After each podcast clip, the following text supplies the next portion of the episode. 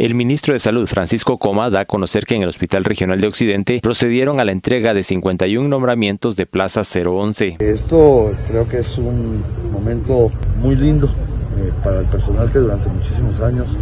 ha laborado dentro de la institución en distintas áreas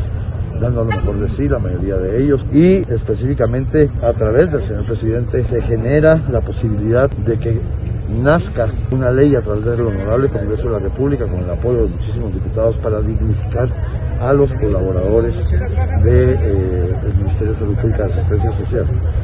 Este traslado a, contratos de esta naturaleza representa que estos colaboradores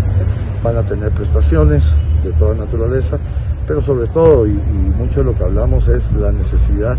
que se tiene eh, de la cobertura del seguro social, por ejemplo. Así que es un gran beneficio como meta del gobierno, es el poder eh, continuar con estos traslados,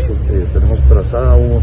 una meta o un objetivo de un traslado de 11.000 trabajadores antes de que termine el año, ojalá que lo logremos.